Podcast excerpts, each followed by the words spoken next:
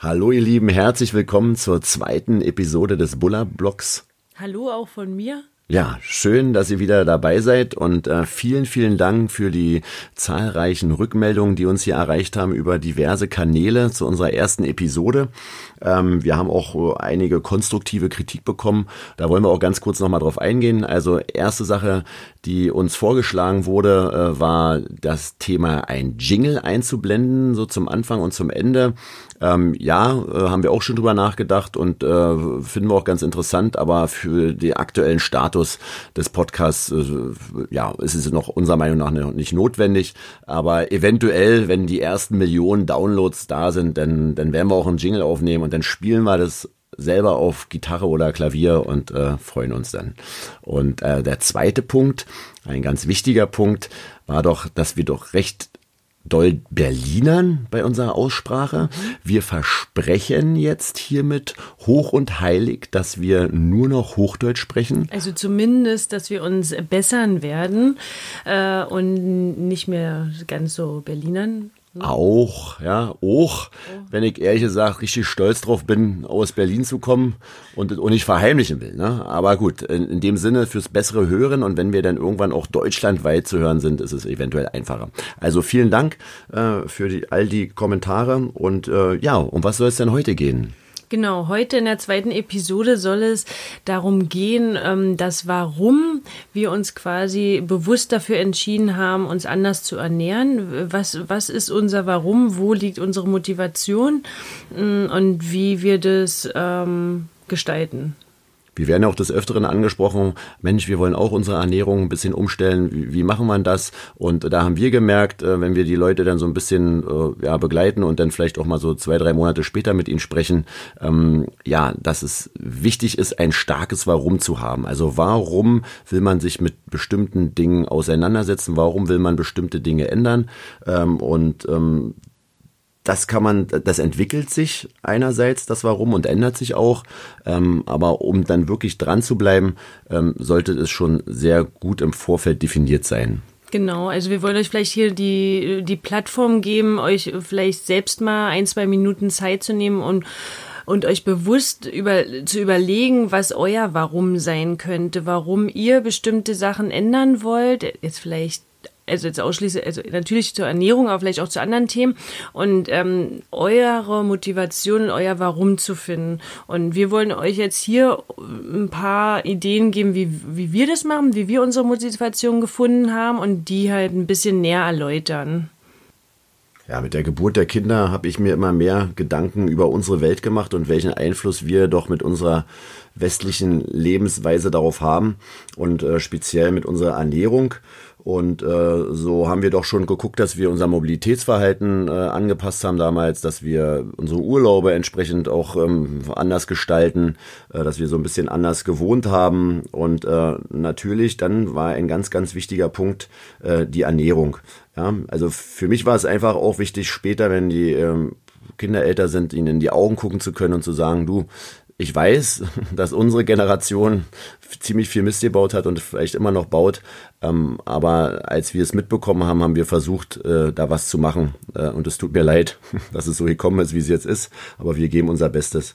Und, und, und da hat man mit Ernährung zum Beispiel einen ganz, ganz großen Einfluss. Äh, wir brauchen das jetzt alles nicht zu wiederholen mit CO2 und äh, Wälder abholzen und Massentierhaltung und all die Geschichten, die da so einen ganz großen Einfluss haben. Ähm, und da hat sich das Warum schon sehr stark entwickelt, hat sich aber dann auch mit der Zeit noch ein Stück weit geändert, beziehungsweise ergänzt. Ähm, umso mehr wir uns mit dem Thema besch beschäftigt haben, umso größer wurde nämlich dann auch der Gesundheitsaspekt. Ähm, und mit dem Tod von meinem Vater, der mit 56 gestorben ist, äh, habe ich da schon echt äh, ja, viele Parallelen gesehen und habe mir dann so gedacht, okay, nein, also meine große Motivation ist es, äh, gesund und aktiv alt zu werden und jetzt nicht nur meinen Kindern dann irgendwann mal ins Gesicht zu slammen, sondern ähm, vielleicht auch dann den Enkelkindern, ja, für die, die nicht aus dem Basketball kommen, ähm, den, den Ball von oben in den Ring zu stopfen mit 80. Das ist so mein großes Ziel. Und ähm, ja, also wichtig, wie alt ich werden will, ist mir äh, doch schon am Ende doch egal, aber ich will bis zum letzten Tag ähm, fit und aktiv sein können. Und, und, und da weiß ich, dass ich über Ernährung und äh, ja, Sport und Bewegung äh, da sehr viel bewirken kann. Genau, das ist eigentlich auch eine ganz gute Überleitung zu meinem Warum, warum ich mich dafür entschieden habe, mich anders zu ernähren. De, meine Motivation war es nämlich, gesund zu sein. Also meine eigene Gesundheit, die Gesundheit meiner Kinder, unserer Kinder und natürlich auch meiner Familie. Und da habe ich irgendwann mal mitbekommen, dass anscheinend Ernährung irgendwas mit Gesundheit zu tun hat und dass das ein Zusammenspiel ist und sie sogar eine ganz große Rolle spielt. Ja, für mich, für mich war es auch nochmal ganz interessant, ähm, als wir uns mit dem Thema dann noch beschäftigt haben, ähm, was so unser Gesundheitswesen aktuell gerade ausmacht, ja, und wenn man das so genauer betrachtet, dann sieht man, dass äh, aktuell ja wirklich nur Symptome und ganz, ganz wenig Ursachen behandelt werden. Ähm, das finde ich in der Hinsicht auch wiederum interessant, wenn man sich mit unseren Ärzten im Freundes- und Bekanntenkreis unterhält, ähm, wovor ich größten Respekt habe vor dieser äh, Berufsgruppe und äh, froh bin, ähm, dass es solche Menschen gibt, die da so viel Humankapital sammeln und ihr Leben opfern, um anderen zu helfen. Aber das Thema Ernährung war zum Beispiel im Studium in einem Medizinstudium, wo es darum geht, dass es Menschen besser geht, äh, nicht eine Minute Ernährung, nicht eine Minute Ernährung im Medizinstudium.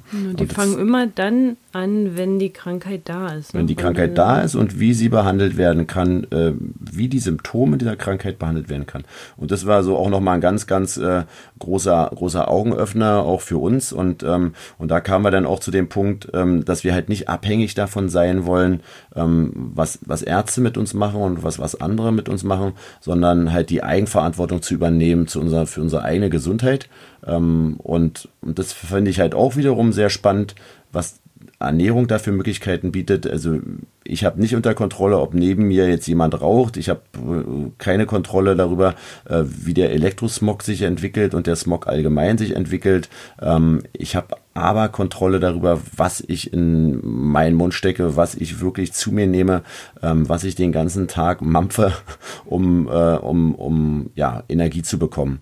Und das finde ich halt, äh, diese Eigenverantwortung fürs Leben, das finde ich halt zum Beispiel auch ganz, ganz, ganz spannend und wichtig. Ist einerseits natürlich auch großer Druck, ja, äh, aber andererseits war es für mich speziell auch sehr befreiend, weil ich selber entscheide, wie es mir dadurch geht.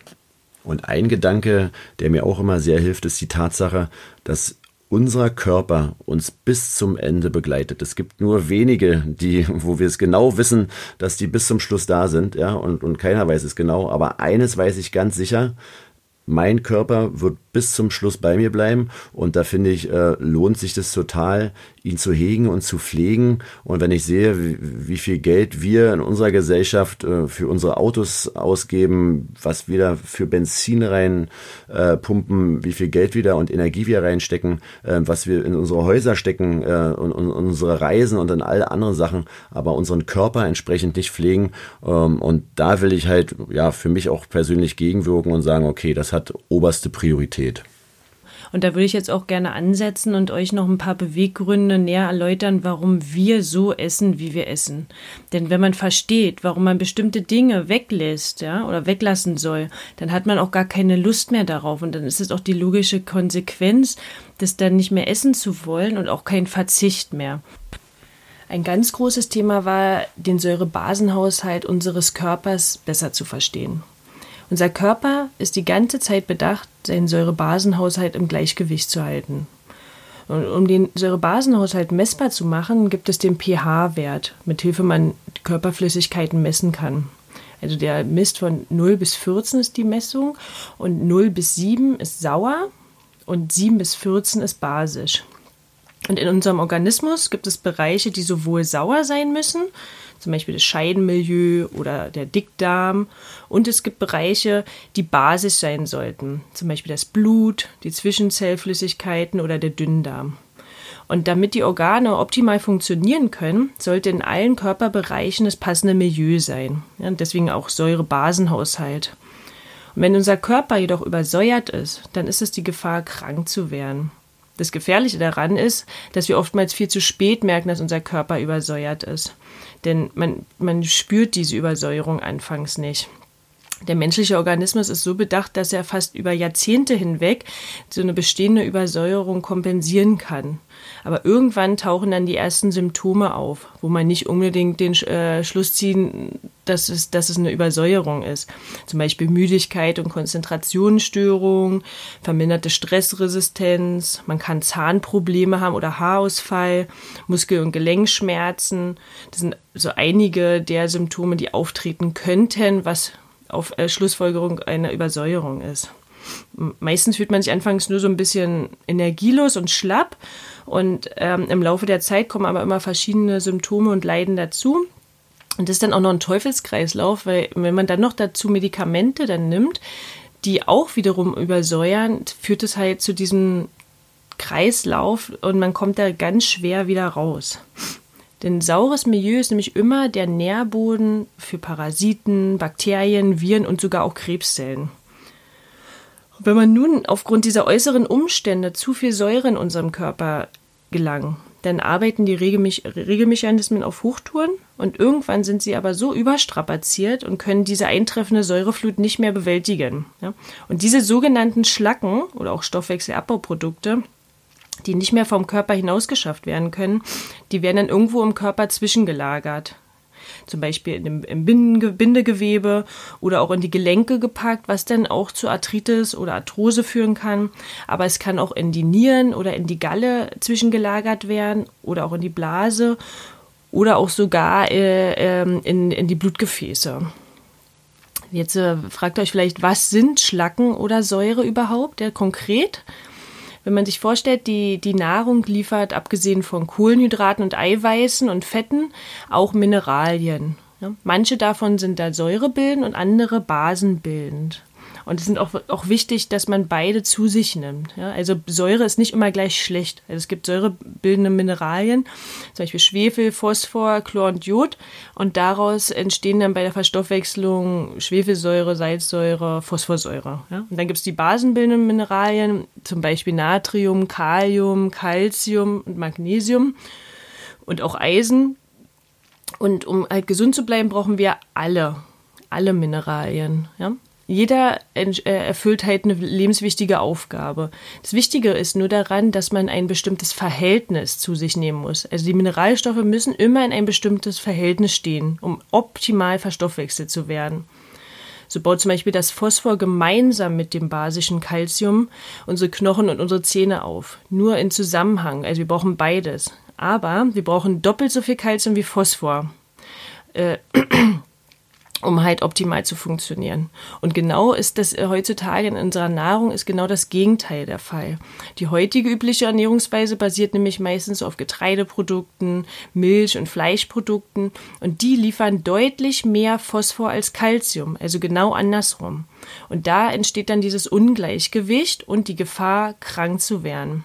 Im Durchschnitt bestehen nur etwa 20 Prozent unserer Ernährung aus Basenbildern, wie Obst, Gemüse, Salat und Mineralwasser. Das ist viel zu wenig, um diesen Basenspeicher zu füllen. Ja, und, äh, und, und dieses saure, äh, dieses saure Basengleichgewicht zu halten. Und infolgedessen treffen halt viel mehr saure als basische Mineralien bei uns im Körper ein. Aber der Körper verlangt viel mehr Minerale, also viel mehr Base. Und das Gleichgewicht ist eben total verschoben. Also ich kann euch immer ein paar Beispiele nennen für diese schlechten Säurebildner. Das ist zum Beispiel Fleisch und Wurst, Getreide, Zucker, ja, also vor allem raffinierter Zucker, der weiße, böse Zucker. Dann ähm, Milchprodukte, Kaffee, Alkohol, aber eben auch Stress. Stress, Schlafmangel, Medikamente und ähm, auch kohlensäurehaltige Getränke. Das sind alles Säurebildner für unseren Körper. Und als wir diese, diese ganze Konstrukt verstanden haben, ein bisschen, war das auch viel leichter für uns, auf bestimmte Dinge zu verzichten und auch neue Lebensmittel bei uns in den Alltag äh, zu integrieren. Aber jetzt immer das ganze Negative jetzt weg. Was ist jetzt das Positive? Was kann man machen, damit man einfach diesen ausgeglichenen Säurebasenhaushalt zu haben? Das ist jetzt das Wichtige. Ne?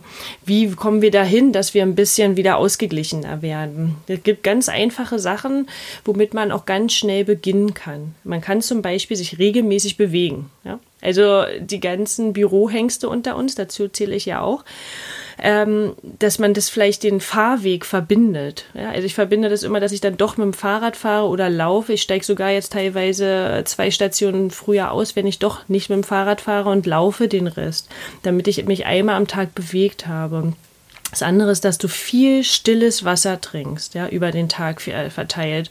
Kein, dann hast du schon mal den Zuckergehalt weg, wenn du die Säfte weglässt. Und auch bei der Kohlensäure, dass du dann da auch diese säurehaltigen Getränke weglässt. Also man versucht, so eine Faustformel ist eben, dass man 80 Prozent basenbildende Lebensmittel zu sich nimmt und 20 Prozent Säurebildner. Da gibt es diverse Tabellen im Internet, äh, wo man sieht, was sind basische Lebensmittel, was sind Säurebildner. Man kann die auch ganz gut äh, zusammen integrieren in, in einem Gericht.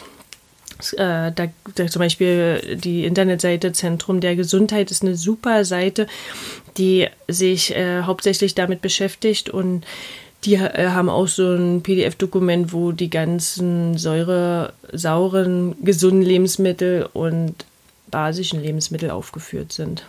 Man kann aber auch noch zusätzlich so Basenbäder nehmen, einmal in der Woche. Oder man kann basische Tees trinken und man kann auch ähm, Heilerde früh zu sich nehmen. Also wir nehmen das ähm, Zeolit zu uns, das ist so ein Vulkangestein. Das bindet nochmal die Schlacken besser, ist total basisch und kann, ähm, kann die Schlacken besser ausleiten.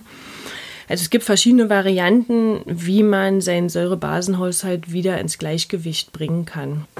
Heide Witzgeier, vielen Dank äh, für all die Fakten, Fakten, Fakten. Äh, es war sehr, sehr spannend und du hättest äh, mir vielleicht auch mal vorher die Sache mit dem Haarausfall sagen können. ja, aber gut, egal, dann spare ich mir den Friseur. Ähm, Okay, jetzt äh, werdet man nicht allzu sauer, aber auch diese Episode äh, muss, zu, muss zu Ende gehen.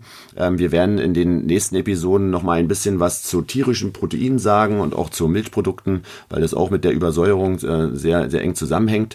Ähm, und als Abschluss für heute mal noch mal eine ganz kurze Zusammenfassung. Äh, wir haben ganz am Anfang ähm, über das Warum gesprochen. Ja, warum ähm, wollt ihr eventuell an eurer Ernährung arbeiten? Und ähm, daher die kleine Bitte auch von uns: Setzt euch doch einfach mal ein paar Minuten hin, überlegt euch euer Warum. Ja, warum wollt ihr was anpassen? Warum wollt ihr was ändern? Schreibt da gerne auch mal was auf, damit es äh, verdeutlicht wird und ihr es euch später dann nochmal anguckt. Das, wie gesagt, entwickelt sich auch im Laufe Laufe der Zeit, aber als ersten Einstieg sich wirklich mal hinzusetzen und sich darüber bewusst zu werden.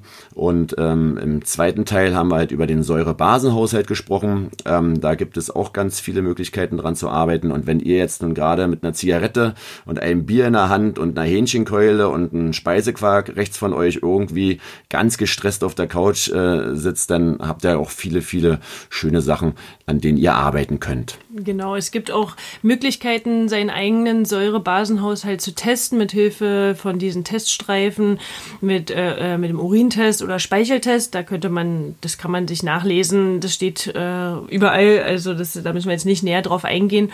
Aber es gibt Möglichkeiten und dann kann man daran arbeiten und ja, ganz ja, schnell Erfolge erzielen, ne? wenn man Lust drauf hat. Genau, ja. Und äh, wenn ihr Fragen habt, meldet euch gerne dazu. Ähm, ansonsten wünschen wir euch ganz, ganz viel Spaß und äh, wir freuen uns auf die nächsten Episoden. Zwei, drei Sachen haben wir schon im Kopf und dann werden wir die hier irgendwie mal einsprechen und äh, wünschen euch bis dahin erstmal eine ganz, ganz schöne Zeit und ganz liebe Grüße und freuen uns über jegliches Feedback. Auf jeden Fall, wir freuen uns über Feedback und Anmerkungen. Vielleicht könnt ihr euch auch, ähm, habt ihr auch Lust, uns eure Warums mitzuteilen. Und ja, darum freuen wir uns. Das ist ja richtig interaktiv dann. Ja, Wahnsinn. Geil. Also, also bis ciao. dann. Tschüss.